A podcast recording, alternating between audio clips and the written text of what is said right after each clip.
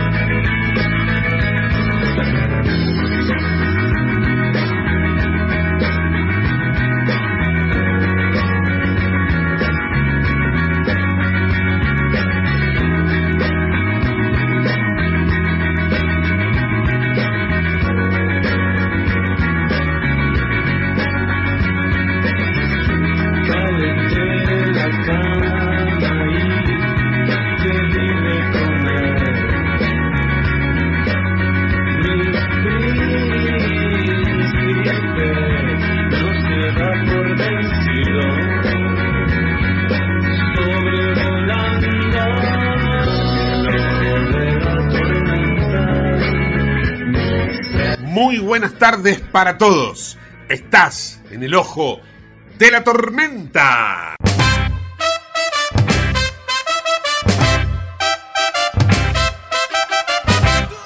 Bueno, te cuento las novedades del día de hoy. El gobierno logró finalmente calmar un poco al dólar y en lo que es la versión blue terminó bajando a 474 pesos. También pudo con el, los que son los dólares financieros, dejando el dólar MEP a 4.47 y el contado con liqui a 4.49. El dólar oficial 227.50 y bueno, mientras el dólar ha bajado, las cosas que subieron por ahora no bajaron de precio. Pero todo esto lo vamos a hablar hoy en el ojo de la tormenta. Ahora, por favor, Agus, viene el tránsito. Dale, vamos.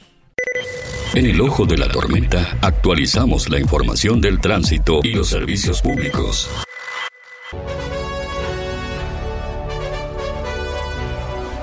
Ernesto Arriaga, muy buenas tardes. ¿Cómo estamos, Ernestito? Hola Mura, ¿cómo está? Todo en orden, señor. ¿Cómo anda usted? Todo tranquilo por acá. Bueno, ¿cómo venimos con el tránsito? Porque de fútbol mejor ni hablemos, ¿no, Arriaga? No, no pasa nada con el fútbol porque el dólar aumenta a nivel de los goles que le hacen a Independiente de Racing, de a 3, de a 4, así que...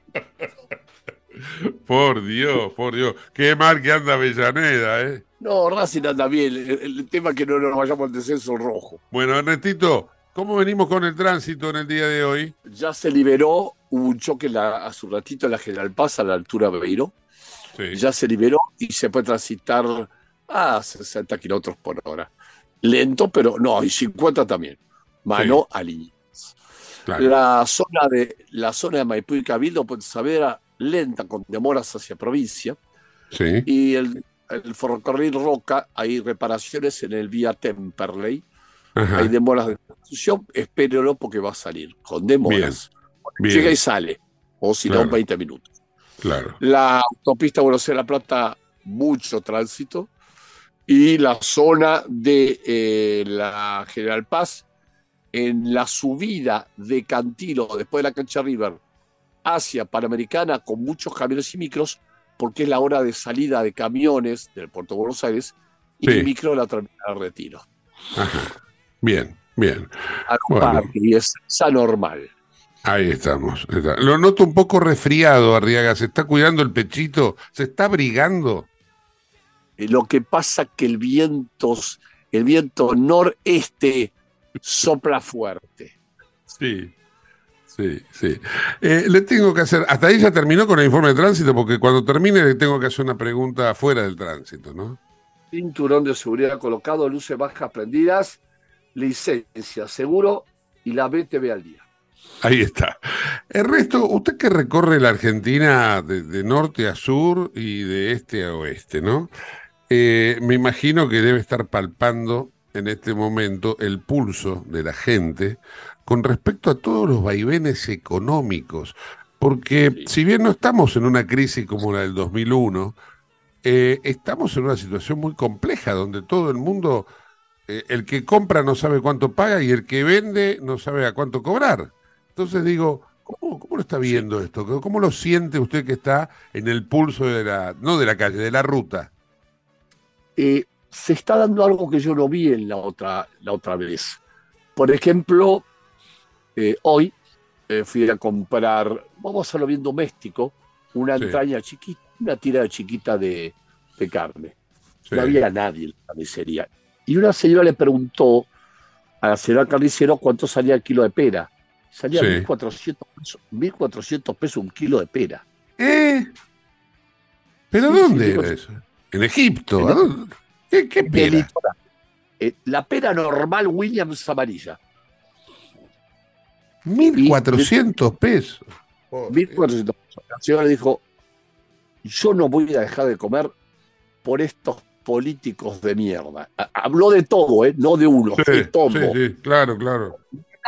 Me da dos peras, una para mí y otra para mi marido. Compró dos. Sí. Y Tres, claro, seis, de bronca. Pues yo no puedo, no puedo comprar más. Y algo que me notó, y yo le pregunté a la señora que había al mercadito, sí. le, le dice, ¿me da eh, un paquete de papel higiénico? Entonces le dio un paquete de papel higiénico y salía 1.320 pesos. Dice. ¿cuánto? ¿Pero qué papel es? Y señora, X marca el de 80 metros. Sí. Claro, yo ahí aprendí. No, no, no, no, no, deme uno más, uno más barato. Entonces le dio uno chiquito pedorro que tiene, dice 50 metros, Claro. 700, 700 pesos. Ahora, si un papel higiénico de cuatro rollos, nacional, rollo de 80 metros, vale casi 1.400 pesos. No, hermano, no. Es decir, esa es una realidad. La gente no va a poder, no, va- no puede comprar las cosas. Eh, No, eh, eh, es mucho. Un- eh, una persona, un- un- había un señor al lado mío y llenó el tanque de nafta del motorhome. Motorhome son 80, 100 litros. Y sí. la nafta estaba a 350, 340 y pico de pesos. 300, son 35 mil pesos y hacemos solo motorhome 60, 600 kilómetros. Qué locura. Ahora- Ahí no hay política, ahí hay realidades. Mm. Es, es- es demasiado. En el sur, que yo ahora no estoy en el sur, no, no, me dicen que es imposible. Ya no hay opinión, opinión política, sino hay, no lo puedo comprar. Claro. Claro, Esa se la privan, diferencia. se privan de comprar. claro. No lo puedo comprar, no lo puedo comprar porque, porque, porque no lo puedo comprar. Porque si 1.200 pesos un kilo de pera, seis pera, la Williams, la Argentina, eh, que sale en Neuquén, también hay de todo. No lo puede comprar. Es mucho. Arriaga, hoy uno entra a una verdulería y parece que entró a una carnicería. ¿Usted se acuerda que entrar a la carnicería era, era un dineral? Hoy entra a una verdulería y termina gastando 5, 6, 7, depende de lo que compre, ¿no? no, 8 mil pesos. 10 mil. 10 Claro. mil. Escúcheme, si la pera vale 1.200, ¿qué va? Son 10 lucas. Eh, sí, una locura, una No, locura. no, no, no, estamos, estamos mal. Y los pueblos que usted recorre están, ¿cómo están? ¿Están paralizados? ¿Están, eh, no sé, de, de alguna manera expectantes? ¿Qué siente ahí en ese pulso? Le doy un dato, le doy un dato real, esto no es política. El año pasado y hasta febrero se movieron 4 millones de, de viajes de camiones de cereales. Sí. Un millón cuatrocientos setenta mil por la sequía. Un millón cuatrocientos contra, con cuatro, contra cuatro millones de viajes de cereales. Entonces, ¿qué hace el conductor del camión? ¿Qué hace el dueño del camión? Si no hay ni gomas. nada, nada, nada. No sabe qué hacer. claro. Entonces, no, no, no, no, no es joda esto. No, la sequía ha comprometido también al gobierno, porque el gobierno esperaba tener una recaudación. Dólares, dólares, nuestras Claro. verdes, nuestras, nuestras divisas. No, una locura. ahí lo estoy palpando. Yo hablo con los camioneros acá en la ruta, todo. Y antes hacían un viaje por día. De cereal son 400 kilómetros de ida y, y vuelven. Ahora hacen un viaje cada tres días. ¿Cómo mantienen el camión? ¿Y la familia?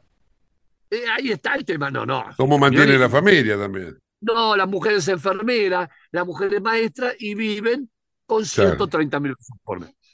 Ahí eh, le pregunté cuánto vale. Estaba cambiando un señor, yo inflé las gomas del motorhome Y le digo, ¿cuánto vale este camión de gomas? Y son 22 por 3, 6, millones de pesos. ¿Cómo? Claro, 200, 300 mil pesos cada cubierta de camión en grande. Goma, en goma, claro. Sí, sí, sí, sí, entiendo. Ah, la pelota. Sí, una Ahí locura. no cierra los números, no cierra los números. No No cierra cierra el los número. números. Y no va a cerrar por mucho tiempo, ¿no? Que cambie a este, el otro, el otro. No, exacto, claro, claro. El que venga va a tener que trabajar como si esto fuera una mesa vieja, va a ver que rasquetearla bien a fondo, bien a fondo. El argentino tiene que trabajar y exportar. Los gobiernos tienen que administrar. Cuando uno elige un presidente, eh, lo elige para que administre. Pero no puede administrar miseria. El pueblo argentino tiene, ahora yo que ando por todos los por el interior, ahora mañana voy donde se producen naranjas, ¿sí? Mm. Donde se, la, la naranja no se saca del árbol y se exporta Sí. se saca del árbol, se pone cerita, se la deja Sí. madurar, se le pone frío, se la pone en, en- en- en cajones con papelito. No sabe el laburo Sí. que es. ¿Cuánto está el kilo naranja, Arriaga? Si yo le digo, usted no, se habla de cajón. Usted va- no, no va a entender lo que yo le digo. El kilo de, de- el cajón, perdón, grita María. ¿Cuánto, María? 600 pesos un cajón de naranja de portación espectacular. El ¿Cómo, seis- kilo- cómo 600 pesos? Ahí está. ¿Cómo va? Los intermediarios son los que roban todo. Ah, 600 claro. pesos de naranja. Ayer fuimos y mañana vamos a otra. Entonces, si el cajón de naranja es el mejor del país, le estoy hablando, del litoral, de Entre Sí. Ríos, es 600 pesos. ¿Cómo mierda cobra 800 pesos una ciudad el kilo de naranja? Eh, una locura, una Son de, locura. son, son de, son de, de- de segunda línea la que le venden. Sí. Arriaga, Entonces, eh, los eh, argentinos producir para exportar. Si no, este país es, es matemático, Madora- Ma- María es contadora. Si el argentino, los, gobernadores, los, gobiernos hacen trabajar al pueblo y le dan, eh, le dan trabajo, y el pueblo no trabaja, el país no se puede salir adelante. Hay que producir para exportar. Arriaga, le mando un fuerte abrazo y sigue escuchando ahora el ojo de la tormenta, porque ahora vamos a hablar con un economista Sí. que nos va a explicar un poquito cómo viene la inflación, ¿eh? Pita. Bueno, por último, en vez de Sí. fium fium, mirá lo que le digo. Chupate esta, chupate esta mandarina y naranja. Chao, Arriaga. Un fuerte abrazo. Saludos a María. Ahí está Listo. Ernesto Arriaga en el ojo de la tormenta. Auspicia este programa Autopiezas Pana. Más de 30.000 productos en stock y más de 30 años brindando seguridad para tu vehículo. No te olvides de visitarlos en la web pana.com.ar o llamarlos al 42504220. Autopiezas Pana, tu socio estratégico. Dirección Avenida La Plata 1933, Quilmes Oeste. Bueno, un nuevo día en una Argentina que se ve sacudida por los vaivenes del dólar. Vamos a hablar hoy con el economista Miguel Bogiano. Hola Miguel, ¿cómo va? ¿Qué tal, Gustavo? ¿Cómo estás? Bien, gracias por atendernos. ¿eh? ¿Cómo entendemos lo que está pasando con el dólar, el gobierno que interviene, le pide permiso hasta el Fondo Monetario para intervenir en el mercado? Eh, dan- danos, por favor, una visión de esta Argentina de hoy. Bueno, en realidad, vamos a decir, la situación termina por, por volverse explosiva, pero los argumentos son los mismos que antes, ¿no es cierto? Un gobierno que lo que hace es apretar el cepo cada vez más, un gobierno que ante la sequía no tiene los dólares que el campo le iba a proveer y que además de eso está en deuda con muchos importadores por cifras realmente abultadas.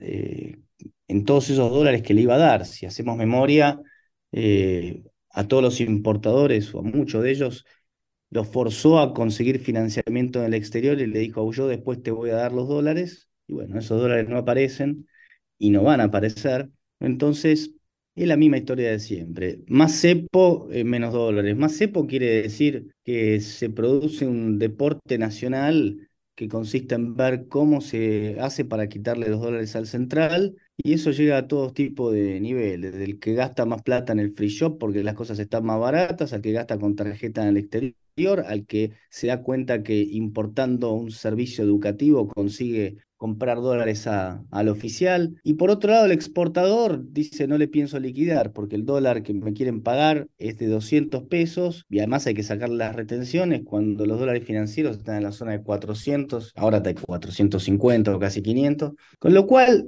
hay solamente un camino para salir, todo el mundo quiere salir, de, quiere sacarle los dólares al Banco Central y nadie le quiere dar dólares al Banco Central. Y esta historieta está desde el día uno del gobierno, del gobierno de Alberto Fernández y no han hecho nada ni siquiera para intentar cambiarlo. Fíjate que mismo teniendo la experiencia desastrosa del final del gobierno de Cristina Kirchner, donde el cepo significaba que cada vez había menos dólares, no sé, esta gente parece que utilizando la misma receta una y otra y otra vez van a obtener resultados distintos. Es sorprendente. En, este contexto eh, aparecen, se me ocurren, por citarte dos, pero debe haber muchas más alternativas, ¿no? Por un lado, la receta que está pidiendo el Fondo Monetario, que no está mal, porque la Argentina alguna vez va a tener que ajustar, y por el otro lado, eh, ahí aparece una posibilidad, y no sé si es bueno o no, por eso la consulta, dolarizar. Eh, contanos un poco, a ver, eh, sobre estas alternativas, Miguel. Bueno, empecemos por, por entender que dolarizar, por el mero hecho de dolarizar, además de que es muy compleja la implementación, no alcanza. Si vos no tenés un ajuste fiscal, la dolarización se cae enseguida. Es decir, Acá el gran problema de la Argentina es que gasta más de lo que recauda. Y nosotros los economistas lo hemos repetido, pero hasta el cansancio, hasta el hartazgo. Entonces, el gobierno gasta más de lo que recauda aún con impuestos récord. Ahora, lo que te pasa es que ese gasto lo has financiado con deuda, como fue en la época de Macri, hasta que se acabó la deuda. Pero Macri no enfrentó el problema de bajar el gasto. Y si lo hizo, lo hizo lento y tarde. Claro. Ahora, en cualquier caso, ese problema vos lo tenés que enfrentar. Yo te voy a decir cuál es el verdadero legado kirchnerista. Cuando Néstor Kirchner llegó al país, el gasto público como proporción del PBI era 23%. Cuando Cristina Kirchner se fue, ese número estaba en 46%. Duplicaron el tamaño del Estado como proporción del PBI. En una parte importante fue que ahí escondieron desempleo, porque como no fueron capaces de generar las condiciones para que el sector privado generara empleo, lo tomaban y lo metían a trabajar en el Estado. A trabajar por decir algo, a mirar el techo en el Estado y lo pagamos todos. Entonces, hasta que vos no reviertas esa situación, no tenés ningún cambio. Ahora, tratando de responder tu pregunta de la dolarización, la dolarización te podría ayudar para que la caída de la inflación sea más rápida y más contundente. Porque si no, vos tenés que ir por el camino de nuevamente intentar construir credibilidad para el Banco Central, pero es un camino muy lento, muy doloroso. Y para ponerte una imagen bien clara, es como una persona que engañó 300 veces a su pareja y lo encontraron las 300 veces con las manos en la masa y ahora cuando dice que va a salir con sus amigos, la pareja dice, y yo no sé si va a salir con sus amigos o si va a hacer otra cosa. Y hasta convencer que va a ser buena letra, va a llevar muchísimo tiempo. Con lo cual, eso lo que pone de manifiesto es que el camino de la dolarización, aun cuando la implementación es difícil y no tiene seguridad de poder conseguirse, lo que podría ser es tomar prestado de alguna forma la reputación de la Reserva Federal, que es mucho mejor que la reputación del Banco Central de la República Argentina. Sí, no hay dudas. Ahora, eh, para aquellos que desestiman la dolarización porque dicen, no, porque con la dolarización este, bien, se viene un ajuste terrible, entonces queda claro que de la otra forma también hay que ajustar. O sea, el único camino en la Argentina es ajustar. Ajustar se entiende por achicar el gasto público, ¿no? Bueno, por supuesto. Si no, la alternativa es seguir teniendo la inflación cada vez más alta. Y si no, el ajuste lo terminará siendo, terminará siendo al mercado con una hiperinflación que va a aniquilar todo eh, y te lo está haciendo, ¿no es cierto? El dólar vale 450 pesos. Eh, el dólar se pegó una escapada feroz en los últimos días. ¿Intervinieron? Sí. ¿Funciona? Eh, esas cosas siempre son de largo, son, son de corto alcance. Entonces, Esto es así. El, el ajuste lo estás viendo en el desastre que pasa con las cosas, en, la inflación que mm, al que más castiga, y esto no es un cliché, es al que menos tiene, por el mero hecho de que no puede escaparse. El que puede escaparse se refugia en el dólar. El que no tiene un centavo vive en pesos y cada vez que sube la inflación lo están devorando. Eso es lo que pasa. Claramente. Miguel, dejando de lado el- lo que sería tu faceta técnica, ¿no? De, economi- de- de economía, eh, como hombre comprometido también con la política, te pregunto, ¿no? ¿Cómo ves el rumbo político de este gobierno, habida cuenta de que ya renunció a una aspiración de un mandato Alberto Fernández? Eh, ¿esto puede eh, agravarse o, o tiende a mejorar, aunque sea para sostenerse en el tiempo? Yo creo que mm, la renuncia de Alberto Fernández como candidato a la presidencia, a lo sumo, simplifica un poco la discusión dentro del frente de todos. Ahora, no creo que ni que le reste ni que le aumente chances electorales. Creo que las chances electorales del frente de todos tienen que ver con la inflación y el dólar y cada vez eso parece que le juega más en contra. Así que esa es mi interpretación. ¿Y, y crees que la Argentina, por ejemplo, está, como algunos creen, este, para en cualquier momento detonar por la cuestión social? Y muy difícil de decir. La realidad es que habiendo todos los planes que hay, eso parece un poco más complicado, pero honestamente no sé, yo no, no soy la, la persona que esté en condiciones de responderte esto. Lo que sí te sé decir es que si sigue subiendo la inflación, no hay planes sociales que te aguanten y te sigue subiendo la pobreza.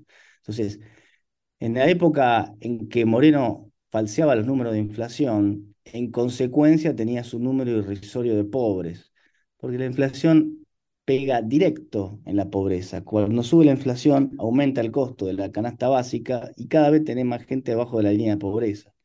Entonces, vos te estás teniendo hoy una inflación anualizada del orden del 100, 110, 120%. Si el dólar si te sigue para- eh, disparando y si te sigue complicando la cosa, de un día para el otro estás con la inflación en 150 y cuando te diste cuenta están 200, 250. Ya empiezan a haber carteles eh, donde no te aceptan tarjeta o donde te dicen consultar el precio en la caja porque no lo podemos estar ajustando todo el tiempo. Y eso, para el que lo vivió, rima bastante con lo que pasó en la hiperinflación del julio del 90, ¿no? Mm. Sí, lo que pasa es que muchos que se conforman con el solo hecho de mirar hacia adentro de la Argentina y a veces hay que mirar también hacia afuera.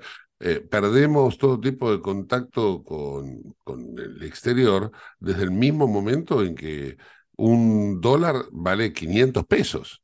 Entonces, eh, empezamos a, a ver cómo la tecnología nos pasa por encima de una manera descomunal y así podemos eh, mencionar un montón de cosas, pasando hasta por los medicamentos. Sí, yo diría que más que la tecnología o es la destrucción del valor del peso, ¿no?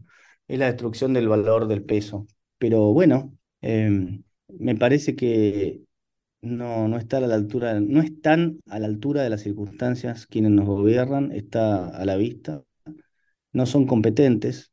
Mira, tampoco sería tan facilista de echarle la culpa de todo a Massa, porque a mi modo de ver, Massa es un jugador de fútbol que entró en el minuto 35 del segundo tiempo, estabas perdiendo 7 a 0 y Massa encima no juega gran cosa al fútbol. Entonces, nadie quiere entrar en ese equipo y, y ha- hay una cuestión política que resolver y este gobierno no tiene credibilidad, con lo cual este gobierno no tiene ninguna chance de mejorar nada desde el punto de vista de las expectativas. Así que soy muy negativo en ese sentido. Somos dos. Miguel, te agradezco muchísimo tu tiempo. Te mando un fuerte abrazo. Bueno, Gustavo, hasta siempre. Hasta luego. Chao. Miguel Bogiano en el ojo de la tormenta. En Lubestop Banfield te revisamos el auto y le hacemos el cambio de aceite y filtros en media hora. Lubestop Banfield es un lubricentro integral donde también podés cambiar las pastillas de freno de tu vehículo. Lubestop está en el SINA 471 Banfield. Y si no podés traer el auto, te hacemos el servicio a domicilio. Instagram y Facebook Lubestop Banfield. Ahora vamos a hacer una breve pausa y viene el profe Piñatelli y los vecinos de Puerto Madero que tienen para contarnos las novedades de esta semana. Todo en el ojo de la tormenta.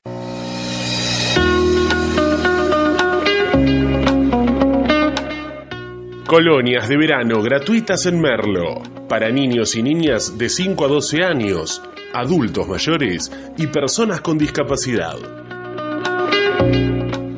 En cuatro sedes diferentes, con actividades deportivas y recreativas. Intendencia Menéndez. CRIBE, Centro de Rehabilitación Integral Belepoc. Atención dedicada ante las principales enfermedades crónicas e invalidez del sistema nervioso. www.cribe.com.ar Independencia 5182, Villa Ballester. Teléfonos 4768-6774 o 4767-6296. 28. 34. 58. 73. No importa si tenés 18 o 70 años, vos también podés terminar la secundaria de forma virtual y desde cualquier lugar del país. Con educación hay futuro. Conoce más en buenosaires.gov.ar barra Terminal la Secundaria. Buenos Aires Ciudad. IRSA. Somos la mayor empresa argentina inversora en bienes raíces. IRSA. Líderes en real estate. Autopiezas Pana. Distribuidor Nacional de Autopartes, líder en el rubro suspensión, dirección y frenos para vehículos. Para más información sobre las marcas que trabajamos, visítanos en nuestra web pana.com.ar o escribinos a nuestro email pana.pana.com.ar. Autopiezas Pana, tu socio estratégico. Te invitamos a conocer La Pampa, porque creemos en una nueva forma de viajar a un ambiente ideal para estos tiempos. Aire puro, bosques y fauna nativa, gastronomía gourmet, vinos patagónicos, pueblos con historias emocionantes. En La Pampa, seguro te relajás, seguro te emocionás, seguro disfrutás. Viaja seguro, viaja a La Pampa, portal de la Patagonia. Operativo de vacunación COVID. Completa el esquema de vacunación de lunes a viernes en Defensa Civil. Victoriano Loza 998 Merlo. De 9 a 16 horas, presentate con DNI y carnet de vacunación. Intendencia Menéndez.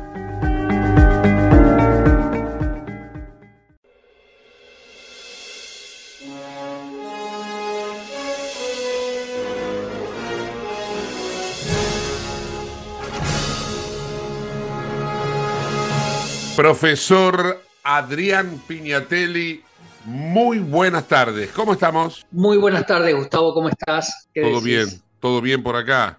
¿Qué, qué historia alegro. tenés para hoy? Contanos. Mira, nos vamos a referir a un hecho muy poco conocido de la Guerra de Malvinas. En la Guerra de Malvinas, el un 28 de abril de 1982, el conflicto ya había, tenía 20 días, eh, la Fuerza Aérea conformó lo que se llamó el Escuadrón Fénix, que estaba formado por un grupo de aviones civiles que fueron prestados por distintas empresas, tanto privadas como del Estado, para cumplir diversas misiones en el Atlántico Sur. ¿Cuáles eran esas misiones, Gustavo? Eran eh, misiones de diversión. Las misiones de diversión se usaban para eso eh, unos Learjet, Vos sabés, Gustavo, que los Learjet son de fabricación norteamericana y fueron inspirados en diseños de aviones de combate. ¿Por qué te digo esto? Porque los aviones Learjet eh, en el aire eran tomados por los radares británicos y parecían aviones de combate. ¿sí? Entonces había, había misiones donde salían, los Learjet salían en, en pareja, salían de a dos, simulaban ser aviones de combate esto provocaba que salieran en su búsqueda aviones Harrier.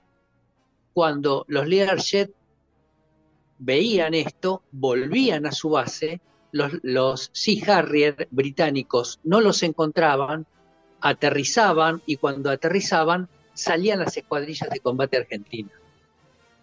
¿Sí? Una especie de señuelo eran. Eran una especie de señuelo.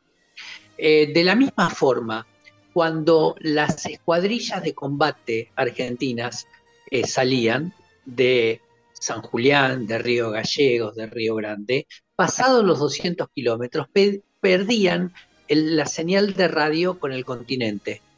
Los aviones del Escuadrón Fénix volaban a 41.000 pies a mitad de camino con las Islas Malvinas y ellos hacían el enlace radial con ellos.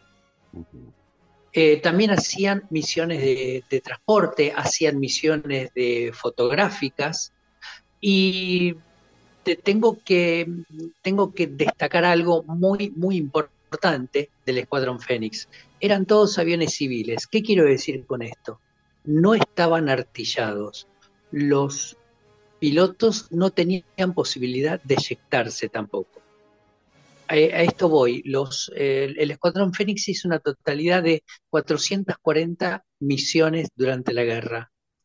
Eh, hacían tres o cuatro, cada piloto hacía tres o cuatro misiones diarias, jugándose la vida. Claro. sabiendo que en cualquier momento podían ser derribados y no tenían posibilidad de defensa alguna. Eh, esto ocurrió un 7 de junio de 1982, cuando había dos Learjet eh, que estaban al norte del estrecho de San Carlos haciendo fotografías y haciendo una maniobra de diversión, cuando vieron que de una, de una fragata salían dos misiles. Uno de esos misiles impactó en la cola del Learjet que tripulaba el vicecomodoro de la colina, que también estaba el mayor Falconier. Eh, había mecánicos, había un, eh, un, oficial especialista en fotografía. El misil le dio la cola al Learjet. El Learjet dio tres tirabuzones antes de precipitarse a tierra. De la colina alcanzó a decir, nos dieron, no tenemos nada más que hacer. Eh, a partir de ahí, de ese 7 de junio, se cortaron las misiones de diversión, pero, eh, pero el Escuadrón Fénix continuó operando en misiones de transporte, en misiones de patrulla, eh, misiones de, de rescate, de pilotos eyectados, de salvamento. También, también recorrían todo el litoral marítimo, desde Buenos Aires a Ushuaia y se internaban 200 millas en el mar para detectar una posible incursión británica. Eh, también hacían, eh, hacían, simulaban acciones de ataque eh, que eran captadas por los radares chilenos, que los radares chilenos le pasaban la información a los británicos, todo para confundir. el escuadrón Fénix se disolvió el mismo día que terminó la guerra, el 14 de junio de 1982. Tiene sus caídos en, esa acción que te acabo de contar del 7 de junio y fue un escuadrón casi a las sombras, en secreto, porque no hubo ningún papel entonces, no hubo ninguna conformación oficial. Recién recién en abril del 2021, la Fuerza Aérea Argentina reconoció oficialmente su existencia. Ahora, el escuadrón Fénix eh, tenía, todos eran pilotos militares, no eran pilotos civiles, ¿no?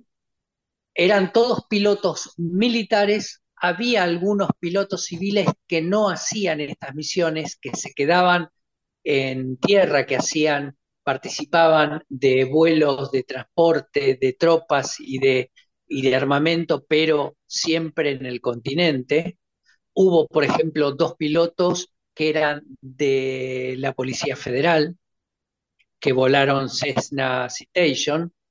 Eh, es decir, hubo, hubo algunos pilotos que eran civiles, pero que eran retirados de las Fuerzas Armadas. Eh, pero en su mayoría eran pilotos de la Fuerza Aérea porque los pilotos civiles no conocen de táctica de combate. Sí los pilotos eh, de la Fuerza Aérea que cuando salían con los Learjet simulaban ser aviones de combate, se comportaban como aviones de combate para, para confundir a los radares ingleses. Claro, claro. Y, ahora te pregunto desde el punto de vista legal. Em, para, viste, cuando se habla de crímenes de guerra, ¿no? Por ejemplo, bajar un avión como fue el caso este del Learjet, en el teatro de operaciones, ¿es un crimen de guerra porque es un, avión civil o no lo es porque tiene pilotos militares y está en el teatro de operaciones? ¿Cómo se considera eso? No, no es un avión civil, se lo considera un avión militar. Eh, se lo considera un avión militar porque estaba adscrito al conflicto, era piloteado por, por pilotos eh, de la Fuerza Aérea y, y, estaban haciendo operaciones relacionadas al conflicto del Atlántico Sur. Inclusive a los pilotos civiles que incorporaron, al piloto se le dio el grado de alférez y a los mecánicos civiles se le dio el grado de cabo. ¿Por qué? Esto te lo exige la Convención de Ginebra, porque en caso de ser tomados prisioneros, eran militares. Si no, puede ser considerado espía, puede ser considerado cualquier cosa y te fusila. Claro. Entiendo, ¿Sí? entiendo. Eh, para cerrar el, este homenaje ¿no? a, a, estos héroes que piloteaban los Learjet el 7 de junio, eh, ¿Cuántos fueron entonces eh, las bajas en ese avión en total? Eran, eh, fueron ocho personas. Ocho personas iban a bordo del único Learjet que fue Sí. derribado del que escuadrón, fue derribado del escuadrón, del escuadrón. Fénix. Fueron las únicas bajas que tuvieron el 7 de junio. Eh, todos fueron ascendidos post-mortem. Y, y ahora en el bautismo de fuego de la Fuerza Aérea, que es el primero de mayo, van a desfilar, van a desfilar todos los pilotos del Escuadrón Fénix y van a ser eh, condecorados la tripulación de un avión, de un Mitsubishi, un turbohélice, que tuvo cuatro misiones eh, de las que participó, eh, que consistían en guiar a los aviones Pucará a la zona al blanco que habían elegido. Eh, se hacía esto para economizar combustible, para que el Pucará no estuviese dando vueltas y tuviese el combustible suficiente para llegar al blanco y poder volver al continente. Adrián, te pregunto una cosa más. E- Este tipo de acciones durante la guerra de, de Malvinas, o como le llaman aquellos que la quieren ampliar un poco, Guerra del Atlántico Sur, ¿y por qué digo esto? Porque quiero ampliarlo un poco. Te pregunto, eh, eh, ¿solamente había incursiones aéreas desde el continente a Malvinas o a, la- a las dos islas? ¿O, por ejemplo, también se iba hacia las otras islas, las Georgias, que estaban dentro del conflicto, ¿no? No, no había ningún tipo de, de defensa de, de esas islas que, que también estaban dentro de la guerra. No porque mm, vos fijate, las Georgias están más, a más de mil kilómetros de Malvinas para el este, para el, para el sudeste. Eh, hubiese necesitado muchos reabastecimientos en aire y con, y con el predominio aéreo británico era casi un suicidio, era imposible llegar. Eh, un suicidio no para los, pilotos de combate, sino para los aviones Hércules que debían abastecerlos en, eh, en el aire. Vos, eh, si recordás el ataque al portaaviones Invencible que existió, el portaaviones Invencible estaba, digamos, anclado al este de las Malvinas, ¿no? los aviones que participaron de ese ataque tuvieron que reabastecerse dos veces en el aire para poder cumplir la misión. Y para las Georgias hubiese sido algo impensado. Se pensó, se pensó, ¿sabes cuándo? Cuando eh, las Georgias, eh, los argentinos recuperamos la- las Islas Georgias el 3 de abril y el 24 fueron recuperadas por los británicos. Ahí sí se pensó una misión con aviones Canberra, eh, pero por el mal tiempo y la distancia eh, no se la hizo, Se desestimó, claro. se desestimó. Bien, Adrián, te agradezco mucho. La verdad, apasionante todo, como siempre. Te agradezco mucho, Gustavo. ¿eh? Será hasta el miércoles que viene. Un fuerte abrazo, hasta la semana próxima. Adrián Piñatelli, el profe, en el ojo de la tormenta.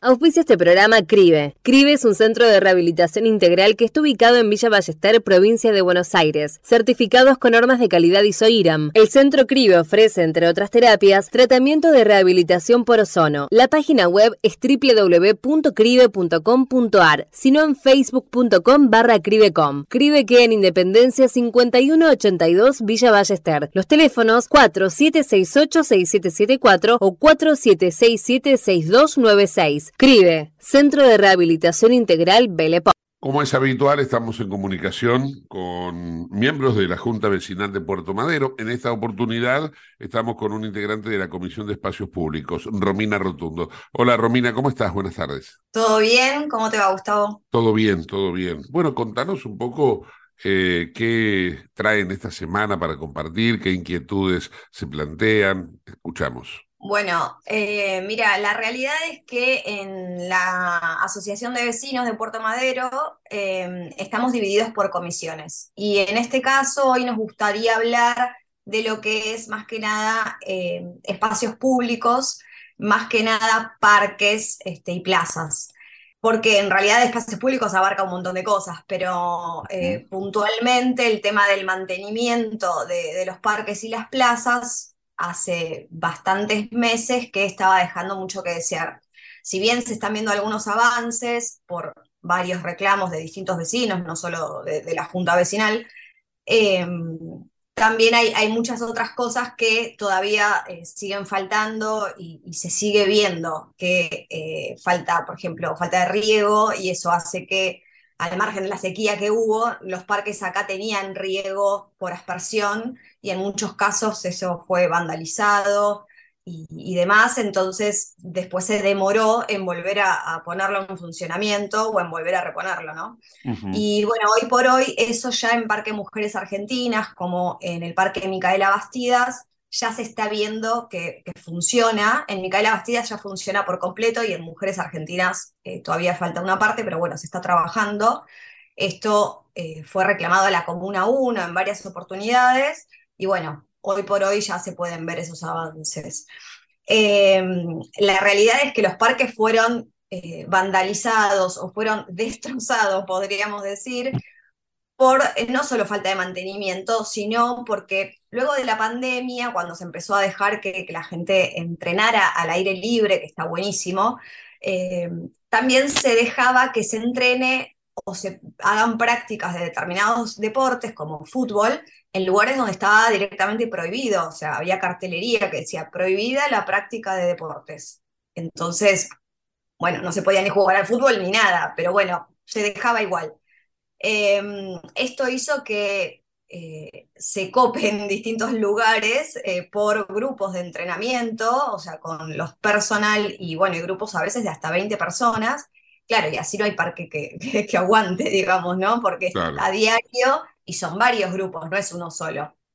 Entonces, bueno, eh, el Rosedal puntualmente, que está dentro del Parque Micaela Bastidas, fue em, eh, dañado porque se fue convirtiendo casi en un potrero, le podríamos decir así. Hoy directamente no hay una sola rosa, o sea, de Rosedal no tiene nada. Y em, bueno, los vecinos estaban como bastante descontentos con esta situación, al punto tal que nosotros, nada, como vecinos podíamos llamar al 911 para que aunque sea vinieran y se acercaran a tratar de... Em, eh, decirle a las personas, comunicarles, bueno, acá no se puede ver el cartel, está prohibido. Bueno, nada, una, una noche, un grupo de, deportistas que estaban allí quitaron el cartel que decía prohibida la práctica de deportes, esto puntualmente en el Parque Micaela Bastías. Y bueno, se hizo la denuncia correspondiente, pero nada, la gente venía igual a hacer sus prácticas y nadie les decía nada. Bueno, y así se terminó todo eh, destrozando, ¿no?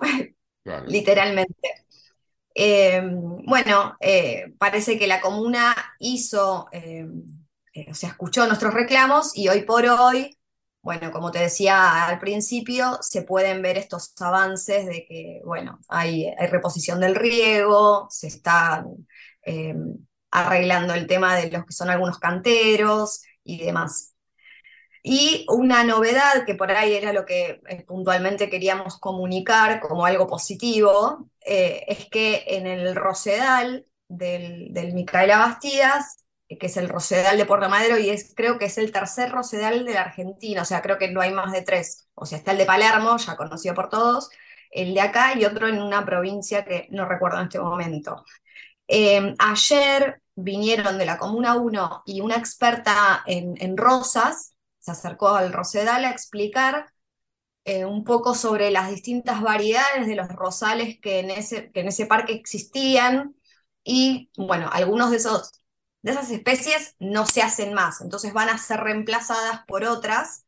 No es que no se hacen más acá, no existen más porque es como que explicó que las rosas tienen una genética. Esa genética a través del tiempo a veces se va enfermando y después entonces no se puede recuperar esa misma especie entonces se hace otra.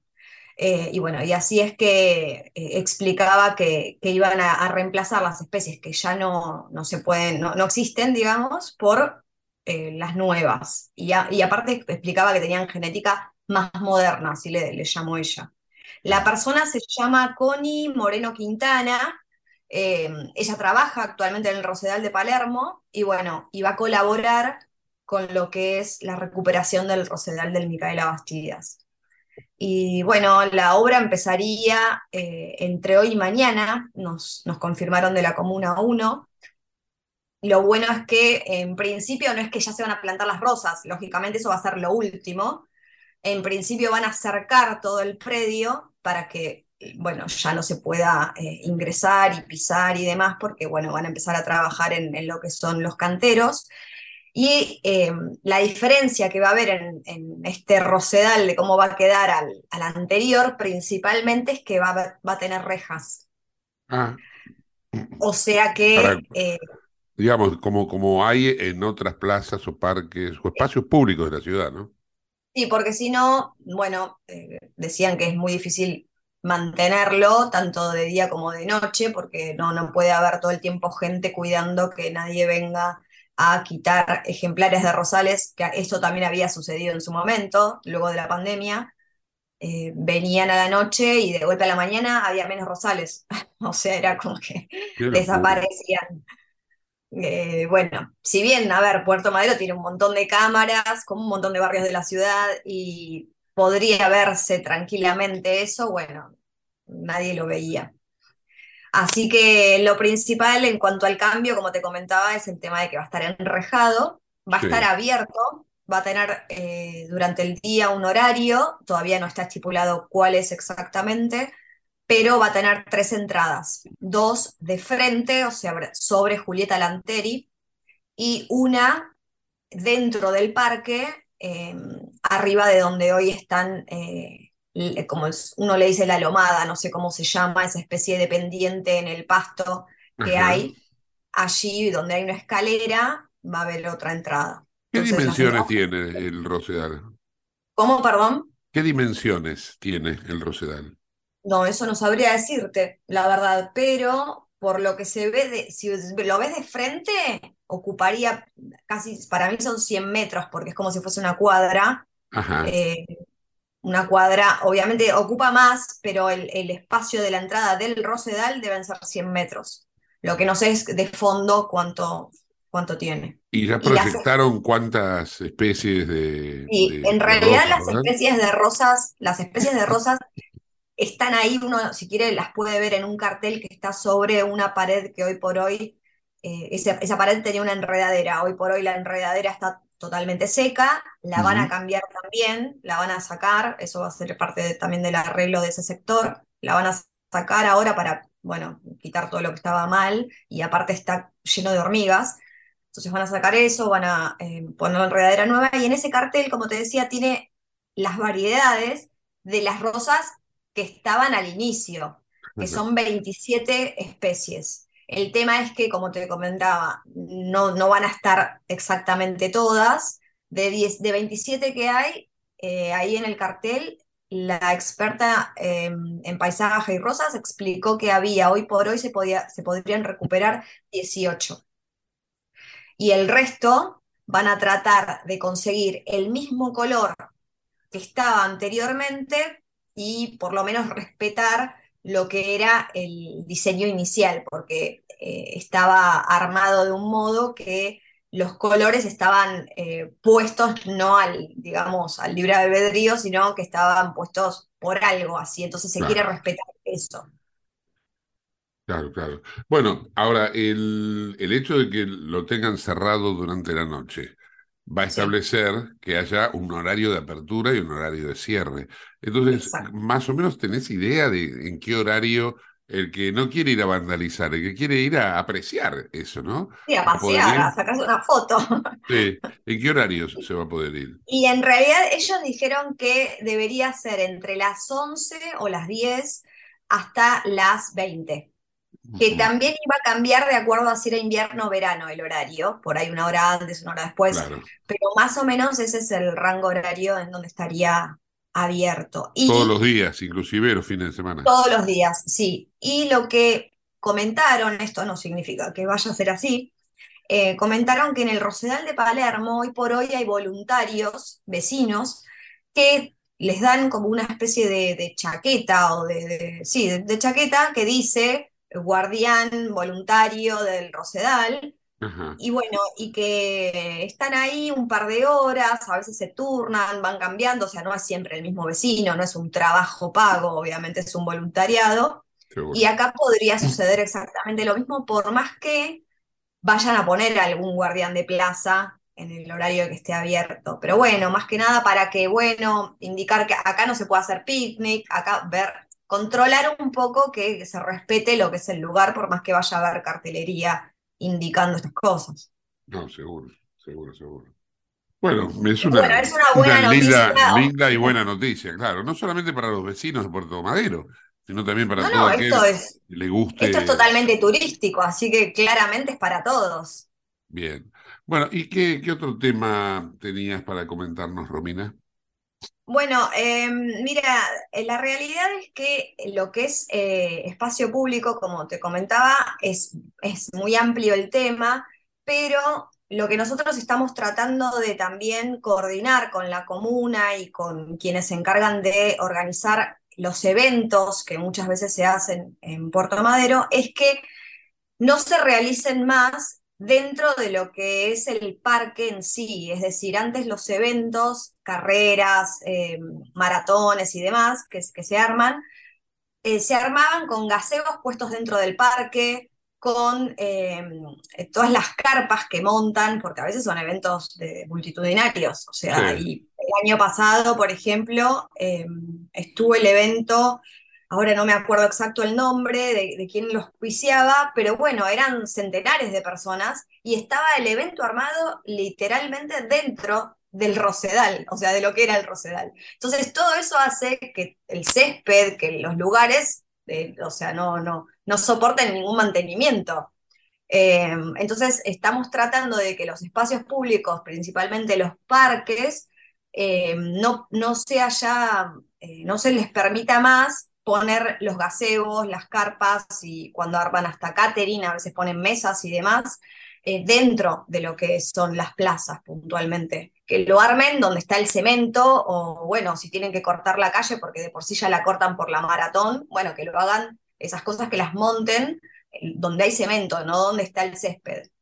Y bueno, eh, esto se habló con quien organiza muchos de los eventos, eh, y bueno, es como que eso lo, lo- lo- no que lo entendieron, sino que aceptaron que, que debe ser así, digamos, ¿no? Y bueno, eh, trataremos de que este año eh, ya estas cosas no, no sigan ocurriendo y bueno, esto pedimos colaboración a los vecinos, porque si ven que, que se montan este estilo de, carpas o, o de, de mesas, sillas y lo que fuere, todo tipo de mobiliario dentro de lo que son las plazas, se puede acercar uno, pedir el permiso y en el permiso no debería estar eh, contempl- contemplado, perdón, que esto fuera así.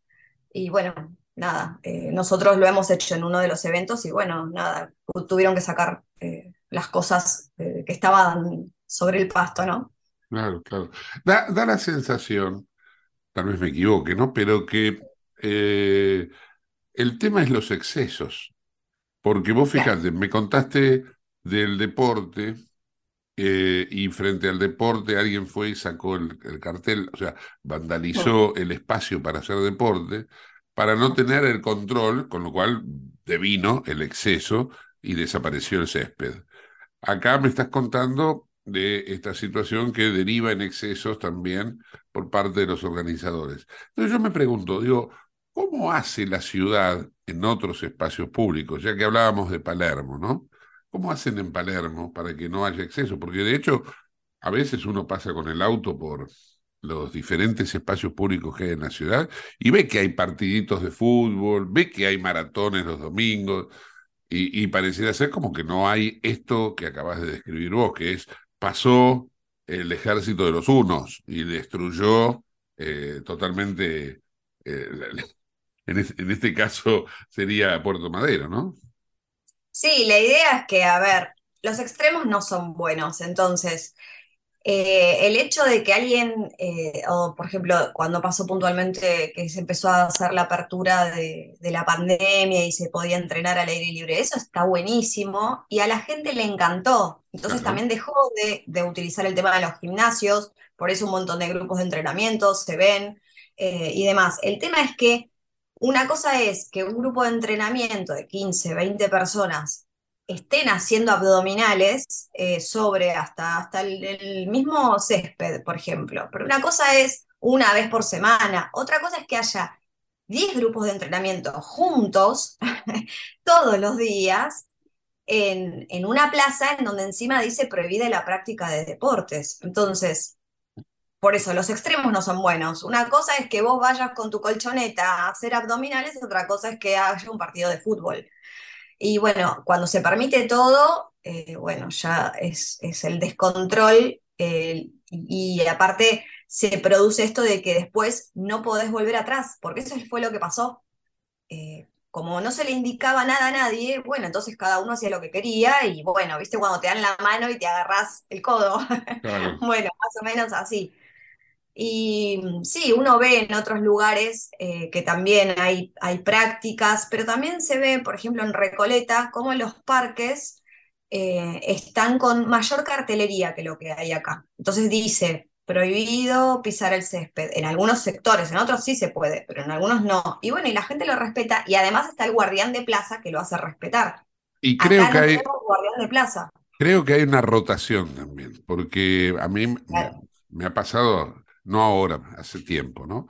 Pero de ver eh, o de ir a algún partido en los bosques de Palermo, allá cerca de la cancha de River, ¿te ubicás? Sí, sí. Y ahí mm, no siempre se puede en todos lados. Hay veces que se puede en un lado, hay veces que se puede en el otro. Digo, esa rotación para que la gramilla vuelva a crecer, Claro. eh, hay, eh, hay, digamos, un- una coordinación. ¿Y, y esto Puerto Madero no lo tiene? ¿No lo podría tener? Lo podría tener, tener no lo tiene. Y lo que no tiene principalmente son los guardianes de plaza, que sí están en otros lados. Claro. Acá en realidad en enero, en el mes de enero, comenzaron dos guardianes de plaza, pero al mes ya no estaban más. Y bueno, lo hemos reclamado, pero no, no están. Entonces, eh, eso hace que claramente nadie respete nada, porque por ahí la gente lo debería respetar eh, eh, per se, digamos, pero el tema es que cuando no lo hacen, alguien tiene que indicarles, bueno, mira, acá esto no se puede. Y no lo tienen por qué tomar a mal, o sea, no es que alguien está prohibiendo una actividad, simplemente no se puede ahí. Hay una parte acá, acá, o sea, la gente hace gimnasia o practica fútbol en un lugar donde no se puede, pero a 100 metros les pusieron un, hay, hay un lugar armado especialmente hasta con arcos de fútbol, pero no quieren ir ahí, ¿por qué? Porque les queda lejos, o les queda, según ellos, lejos, porque es a 200 metros, eh, de donde tienen estacionado el vehículo.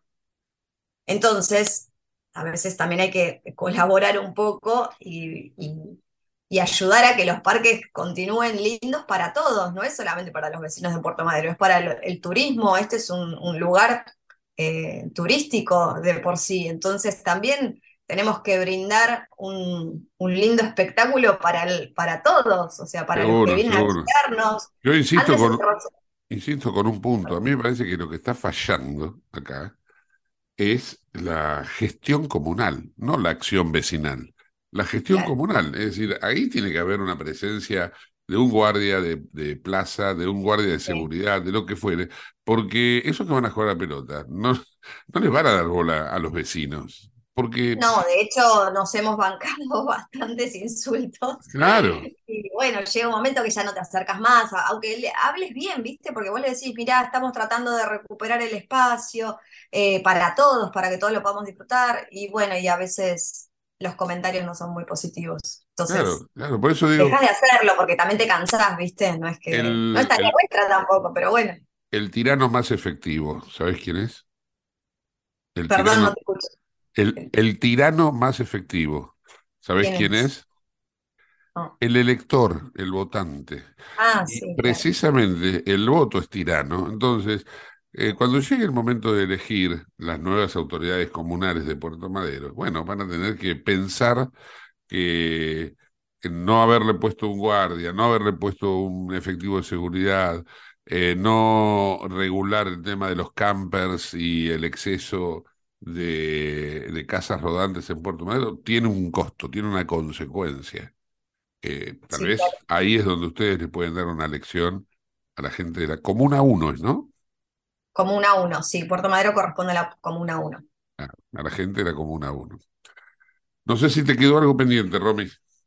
No, por el momento me parece que mencionamos los puntos principales para, para hoy. Obviamente espacios públicos, como te decía, es muy amplio y seguramente la semana que viene habrán eh, novedades también. No sobre plazas, sino sobre otras cosas, pero que tienen que ver con espacios públicos. Seguramente, ahí vamos a estar. Bien, Romina Rotundo, encargada, no, encargada no, miembro de la Comisión de Espacios Públicos. Antes de cerrar, como es habitual, el Instagram de la Junta Vecinal, por favor, Romy. Sí, pueden seguirnos en Junta Vecinal Puerto Madero en Instagram y también ahí enviarnos vía mensajes privados eh, fotos y, videos de lo que a ustedes les parezca como vecinos que quieren eh, mencionar y que nosotros podamos arrobar a las autoridades por si hay algún conflicto o si ven algo que no, no está bien en el barrio y lo quieren comunicar, nosotros ahí lo, lo difundimos. Bien, hasta la semana que viene. Gracias, Gustavo. Te invitamos a conocer La Pampa, porque creemos en una nueva forma de viajar a un ambiente ideal para estos tiempos. Viaja seguro, viaja a La Pampa, portal de la Patagonia. Bueno amigos, hasta acá llegamos por hoy. Gracias por habernos acompañado. Nos reencontramos mañana, como siempre, a las 6 de la tarde. Chau, hasta mañana.